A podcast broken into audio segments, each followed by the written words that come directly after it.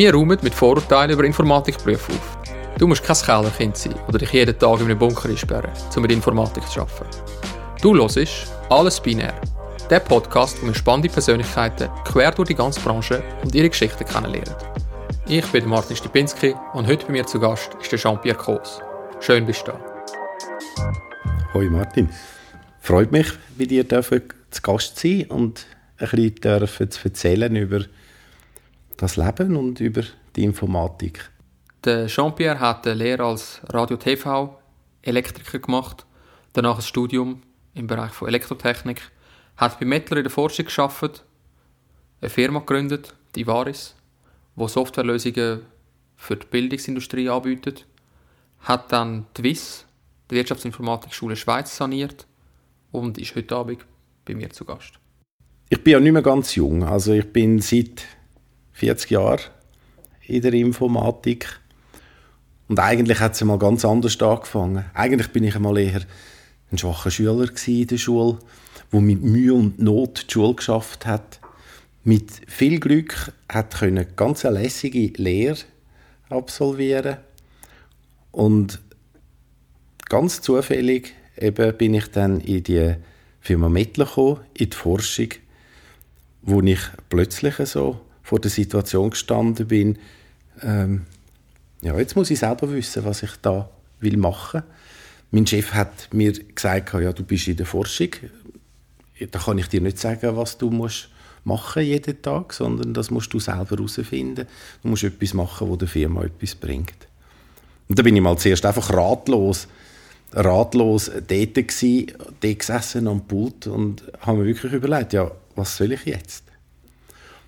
Und ich bin sehr fasziniert von diesen neuen Technologien.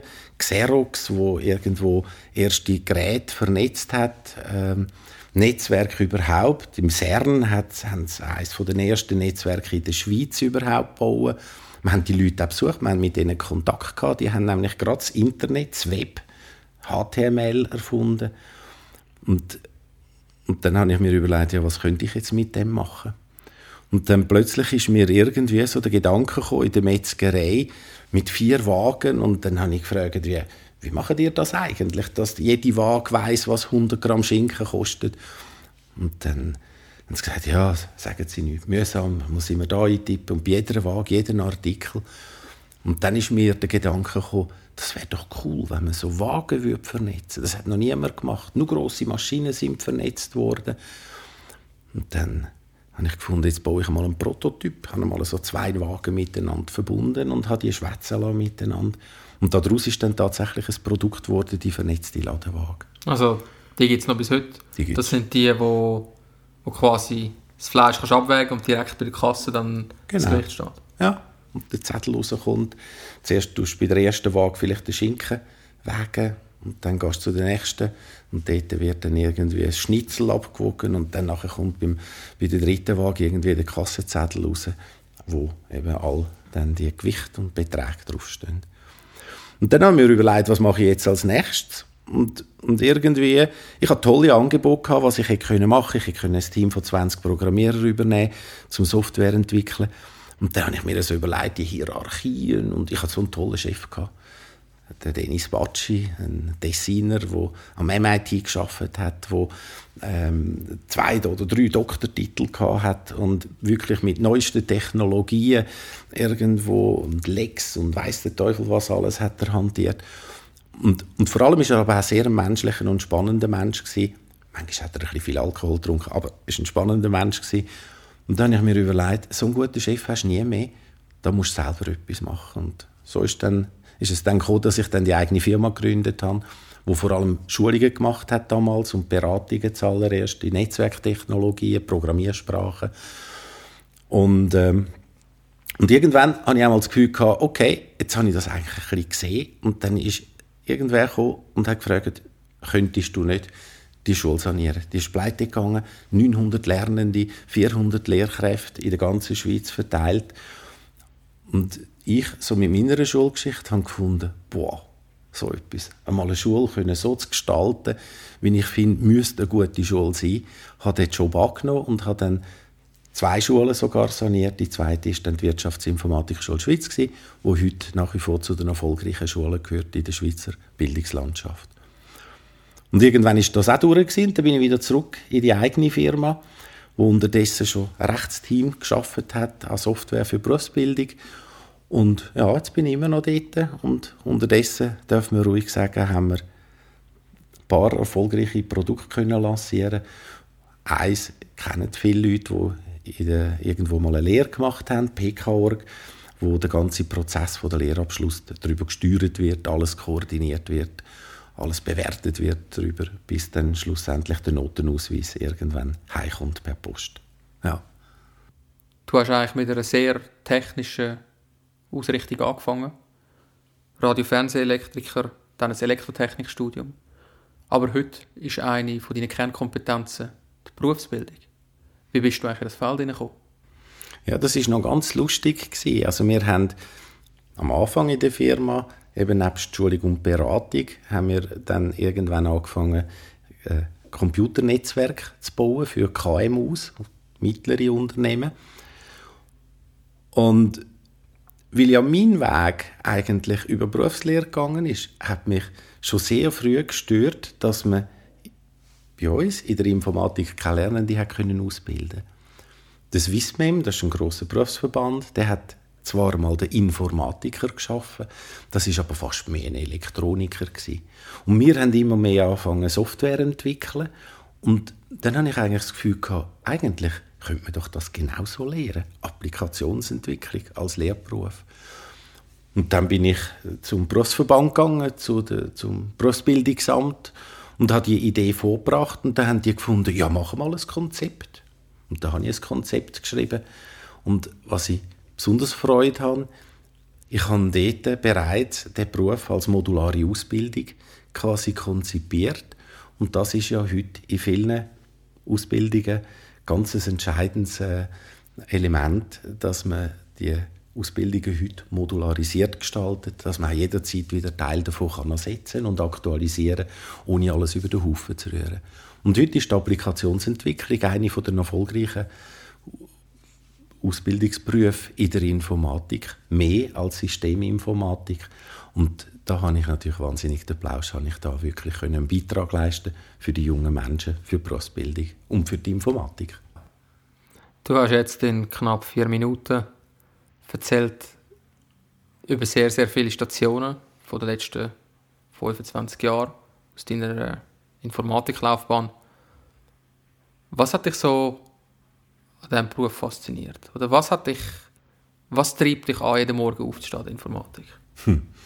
Also mal zuallererst natürlich, dass ich Informatik ganz etwas Spannendes finde. Also ich selber, ich habe sehr Freude an coolen Programmen, an coolen Lösungen. Ich tue auch als Hobby irgendwo das ganze Haus vernetzen mit Gebäudeautomation, Läden, die automatisch zugehen, das Licht, das automatisch angeht. Aber ebenso spannend, mindestens so spannend, finde ich all die Gebiete, wo ich dank der Informatik in meinem Leben schon drin gesehen habe. Sehe ich irgendwo eben in der Bildung, Software für Bildung machen, Software für Gastronomie machen. Eines meiner schönsten Projekte, auch, das ich mal gemacht habe, ist in einem Kongresshotel und zwar vor 25 Jahren, wo man reingekommen ist und gerade gesehen hat, wo im Kongresshotel was stattfindet und Software automatisiert alles optimiert hat. Das sind alles verschiebbare Wände gewesen, wo man je nach Konfiguration, ob Theaterbestuhlung oder so, die Wände automatisch haben können umgeschoben werden, alles beschriftet war. Mit Hotellerie ganze Nacht im Hotel verbracht und äh, ja, das ist eigentlich spannend. Also irgendwem irgendeine coole Lösung mit Software machen, das finde ich eine große Herausforderung. Oder Buchhaltungssoftware habe ich mal programmiert. Äh, dafür komme ich jetzt raus in Buchhaltung. Und ebenso gut wie in Informatik. Und das ist doch eigentlich das Geniale, dass man sein Wissen immer mehr verbreiten kann durch jedes Fachgebiet, wo man mal drin sieht. Und das macht für mich auch die Informatik spannend. Du hast jetzt ein bisschen erzählt, was, was dich so ein bisschen antreibt an der Informatik, aber vielleicht wäre es mal gut zu definieren, auch für den Zuhörer, was ist Informatik? Oder was ist für dich Informatik? Man hört ja oft die Gerüchte, ein bisschen Kellerkind, siebtes Untergeschoss, Hornbrille, 2x24 Zoll. Das Einzige, was man landschaftlich wahrnimmt, ist der Desktop-Hintergrund. Aber es tönt so, als wäre es zumindest für dich nicht nur so. Ja, ich glaube, es gibt wirklich verschiedene Gebiete in der Informatik. Eins ist wirklich, das sind die, wo auf Chip-Ebene mit Nanometer irgendwo äh, versuchen, immer noch mehr Rechenkapazität irgendwo auf den Chip zu bringen, wo irgendwo Betriebssystem designen, wo neue Programmiersprachen machen, wo Code optimieren. Die braucht es und die sind wichtig. Und dank dem sind wir heute dort, wo wir sind. Aber ich glaube, es braucht ebenso viel, wenn nicht mehr Leute, die eben jetzt Lösungen für Praxis machen, also die Lust haben, sich mit irgendeiner Praxis aus irgendeinem Fach- oder Berufsgebiet auseinanderzusetzen und dann genau für die Leute optimale Software zu machen, wo sie dann wieder Freude haben, wo sie finden, das ist eine geniale Software, das ist meine Software. Und ich als Informatiker habe dazu beigetragen, so eben das zu realisieren und schöne Lösungen zu machen, die schön aussehen, die bedienerfreundlich sind, etc. Und häufig nimmt man natürlich die Informatik eben wahr als so ein, ein Club von Nerds, von Autisten, die kaum Lust haben, mit irgendwem zu reden. Die gibt es auch. Aber es gibt eben ebenso viele, die Freude haben an dem, was man mit Informatik machen kann. Und denen wiederum verdanken wir dann eben schöne Software, bedienerfreundliche Software. Und die braucht es eben auch.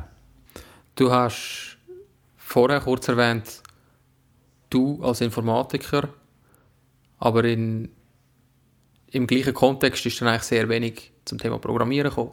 Wie wichtig glaubst du, ist das Programmieren selber in der Informatik und wie wichtig glaubst du, sind die anderen Sachen, so die Soft Skills und die Domänen rundherum, die man noch muss verstehen muss, wie du hast vorhin noch erwähnt, du hast Buchhaltungssoftware geschrieben und verstehst jetzt Buchhaltung mindestens so gut, wie dass du programmieren kannst. Wie wichtig stufst du die Skills rundherum ein, um wirklich erfolgreich in dieser Branche zu überleben? Ich glaube, die sind sehr wichtig, weil gerade ja, das, was wir in den Zeitungen immer wieder lesen von abverhehten Softwareprojekten, man sagt ja, 70 bis 80 Prozent von Software, die entwickelt wird, kommt gar nie in der Praxis an, also wird gar nie gebraucht. Und ich glaube, das kommt eben nicht zuletzt von dem, weil zum Teil eben zu viele Leute nur immer ans Programmieren und an Code denken und zu wenig irgendwo an die Bedürfnisse vom Nutzenden am Schluss. Und äh, darum sind eben die übrigen Kompetenzen sicher mindestens so wichtig wie die, dass man schönen Code, effizienten Code kann programmieren.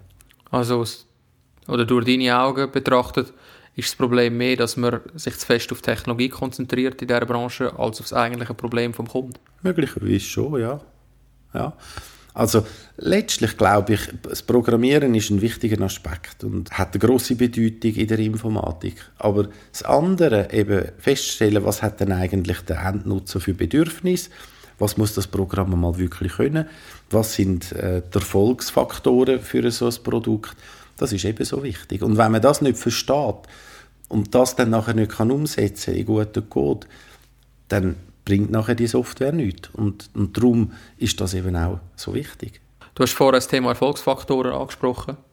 Es wäre sehr spannend, jetzt mal zu hören aus deiner Perspektive als Unternehmer. Was sind für dich oder was ist für dich sehr wichtig als Unternehmer, um in dieser Branche eben den Erfolg zu haben, wie du seit über 35 Jahren hast? Mhm. Also ich denke, ein wichtiges Stichwort wäre Diversität in dem Zusammenhang. Und zwar in, verschiedenen Aspekten. Also einerseits Diversität bezüglich der Kompetenzen von den verschiedenen Mitarbeitenden. Ich glaube, als Unternehmer, als Unternehmen ist man dann erfolgreich, wenn man eben nicht nur, ich sage jetzt, Nerds hat. Es mag eine, zwei, drei Leiden in einem Betrieb wie uns, aber es braucht eben auch die anderen. Es braucht die, die Freude haben an schönen User-Interface. Es braucht die, die Freude haben an den Fragestellungen der Kunden. Und ebenfalls in Diversität. Wir haben zum Beispiel Mitarbeitende aus verschiedenen Nationen, aus Belgien, aus Finnland. Äh, und zuallerletzt finde ich noch besonders wichtig eben auch ein ausgewogenes Geschlechterverhältnis. Also ich führe die Firma nicht allein, ich führe die mit einer Geschäftspartnerin und mit weiteren zwei Personen, jemand, äh, wo neben mir äh, den Bereich von der Prüfungssoftware leitet und jemand anderes, äh, eine andere Frau, die mit meiner Geschäftspartnerin den Bereich von der Organisationssoftware leitet.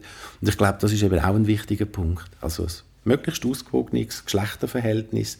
Und im Übrigen am Schluss auch noch ganz wichtig, wir haben in unserem Betrieb auch viele junge Leute, Lernende, die ebenfalls ganz spannende Dynamik und immer wieder neue Fragestellungen äh, ins Unternehmen hineinbringen, wo in der Gesamtheit uns dann letztlich eben weiterbringen.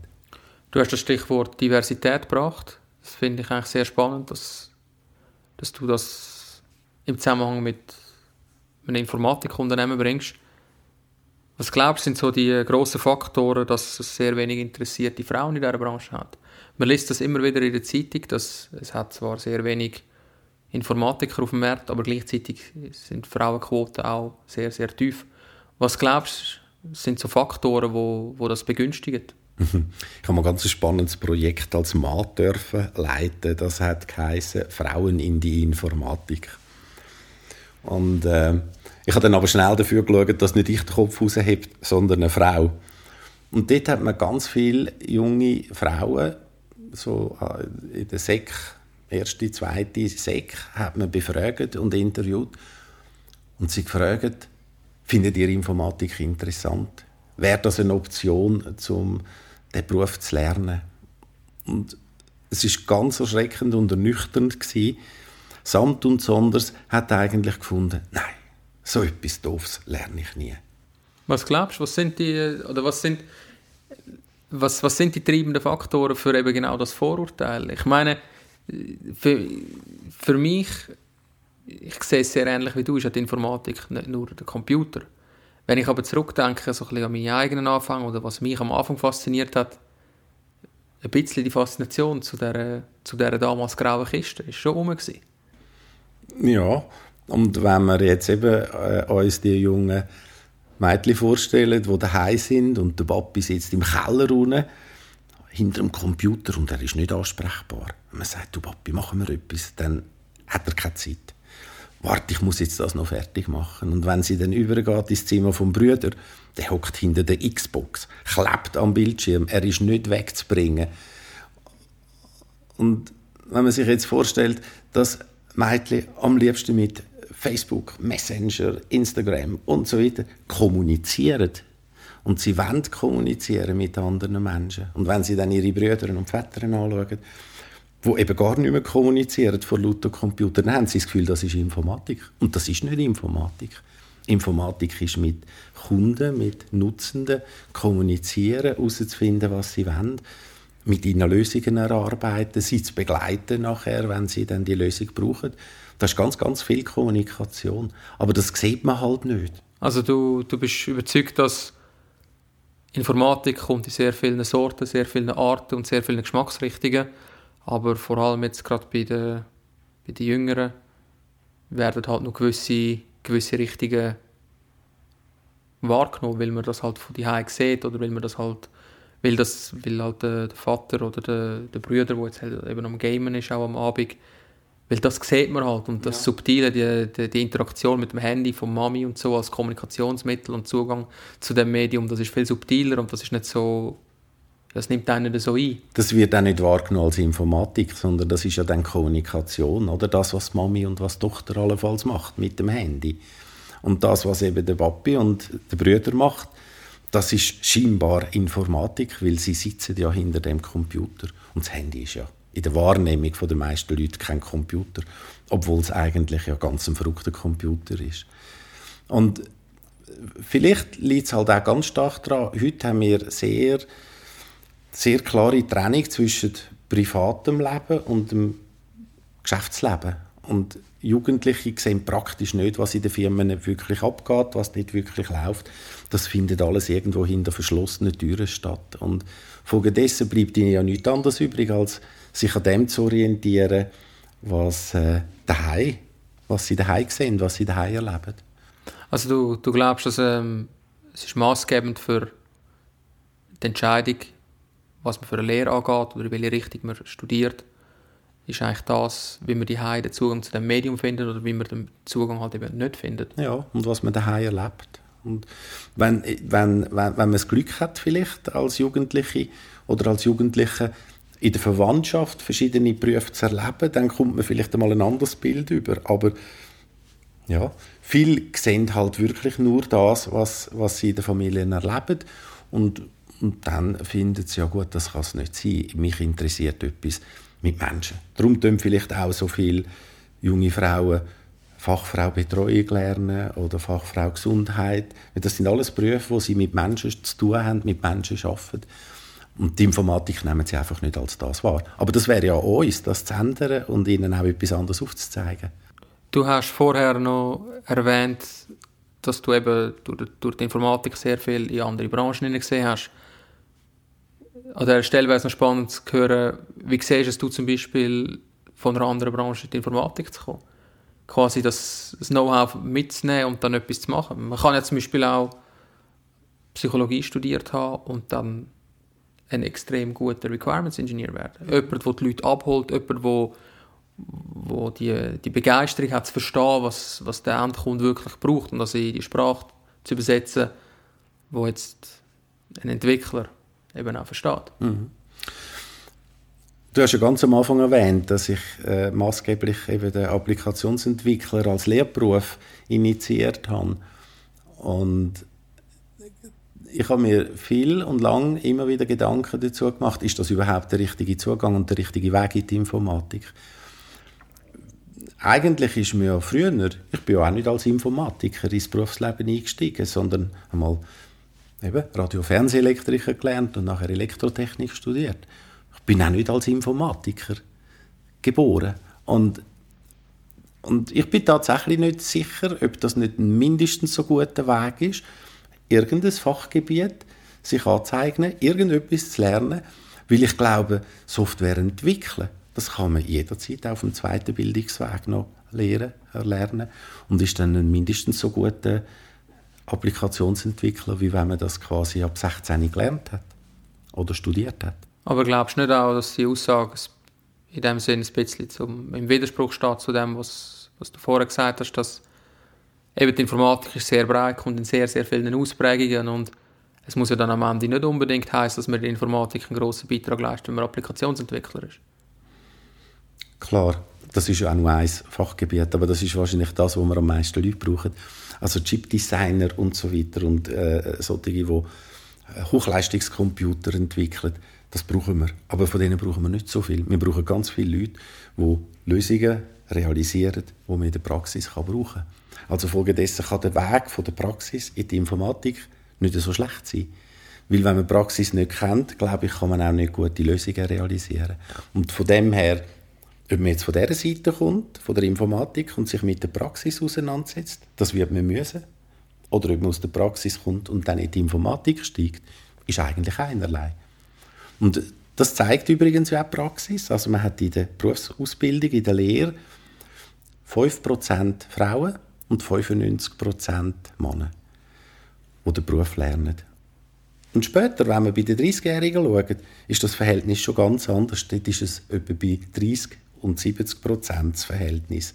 Und das zeigt eigentlich offensichtlich, später sehen dann doch ganz viele Frauen zum Beispiel, dass die Informatik ja doch spannend wäre und kommen dann so durch in die Informatik, während quasi vor allem die jungen Männer quasi bei der Berufslehre anfangen und dort einsteigen. Und die Frauen halt nochmal zuerst etwas anderes machen. Aber ich denke auch, es wäre lohnenswert, auch als junge Frau, den Beruf anzuschauen, weil er ist spannend, er ist vielfältig. Und es gibt ganz viele Themen, wo man sich damit auseinandersetzen kann. Jean-Pierre, wir haben jetzt viel über deinen Werdegang geredet, über dich als Ausbildner. Aber gehen wir doch mal darauf ein, du bist jetzt über 35 Jahre in diesem Fall tätig. Mhm. Würdest du das nochmal machen? Ja, ich glaube schon. Weil, weil ich finde es wirklich etwas vom Spannendsten. Mit Hilfe, ich, ich fühle mich übrigens auch als Dienstleister.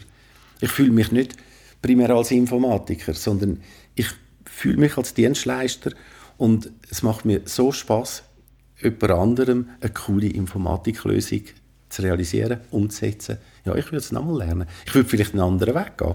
Ich würde es vielleicht direkter lernen. Also ich würde nicht zuerst Radio-Fernsehelektriker machen, sondern wahrscheinlich heute würde ich eine Informatiklehre machen. Gut, aber du hast auch nicht so viele Möglichkeiten gehabt, weil ohne dich hätte es die Informatiklehre in der richtigen Applikationsentwicklung ja nicht gegeben. Ja, sie wäre vielleicht ein Jahr oder zwei später gekommen. Auf jeden Fall, es war ein ganz lässiges Projekt gewesen. und ich freue mich, dass heute so viele junge Menschen diesen Beruf erlernen und äh, bestätigen mich eigentlich darin, dass es sich gelohnt hat, die viele Arbeit, die das auch gegeben hat, zu machen. Merci vielmals, Jean-Pierre, für die Zeit, die du dir genommen hast. Es war sehr spannend. Gewesen. Danke dir. Du hast alles binär gelost. Wenn du die Unterhaltung spannend gefunden hast und gerne mehr würdest hören, gib uns doch eine gute Bewertung auf Apple Podcasts oder Spotify und erzähl deinen Freunden davon. Mehr Infos zum Projekt findest du auf www.allesbinär.ch. Wenn du Feedback hast oder jemanden kennst, wo wir einladen sollten, schreib uns ein Mail an hallo.allesbinär.ch. Wir freuen uns, von dir zu hören. Alles Binär ist ein Projekt von Michael Buri und mir, Martin Stupinski, und wird im Studio von Hausberg Media im wunderschönen Zürich produziert.